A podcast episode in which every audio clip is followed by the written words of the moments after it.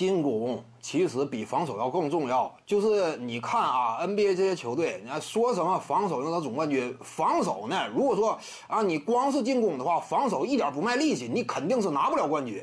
因为什么呢？所谓防守赢得总冠军呢，这有一个前提条件，你起码得是争冠级别强队。什么叫争冠级别强队？进攻端没有几杆杀气，你敢称自己为争冠级别强队吗？一般般的啊，星光极其暗淡呐。当年肯巴沃克率领的三毛啊，你这个可能争冠吗？不可能争冠。但凡争冠的，通常来讲，绝大多数阵容班底非常硬嘛，核心骨干这块一般来说都是多巨头组合。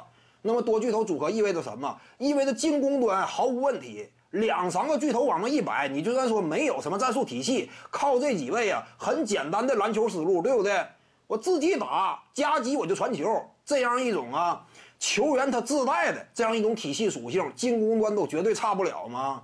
所以什么啊，防守带来总冠军呢？这话一般都是争冠级别强队说。而争冠级别强队呢，有一个前提，那就是人家进攻本身优秀。为什么要强调防守啊？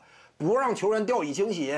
本身进攻这块呢，靠着天赋支撑啊，很容易有自大情绪。我靠着进攻我就碾压，如何让球员收敛自大情绪啊？强调防守，对不对？防守带来总冠军，让这句话深入人心。然后呢，你有强势进攻的同时，又有坚固的防守，你当然争冠更有底气嘛。但是防守，说实话，其实就深层次来讲，它仍然是低于进攻的。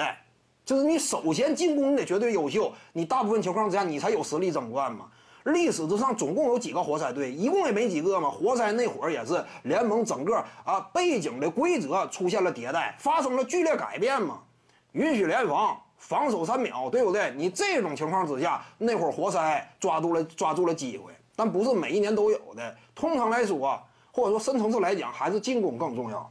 徐静宇的八堂表达课在喜马拉雅平台已经同步上线了，在专辑页面下您就可以找到它了。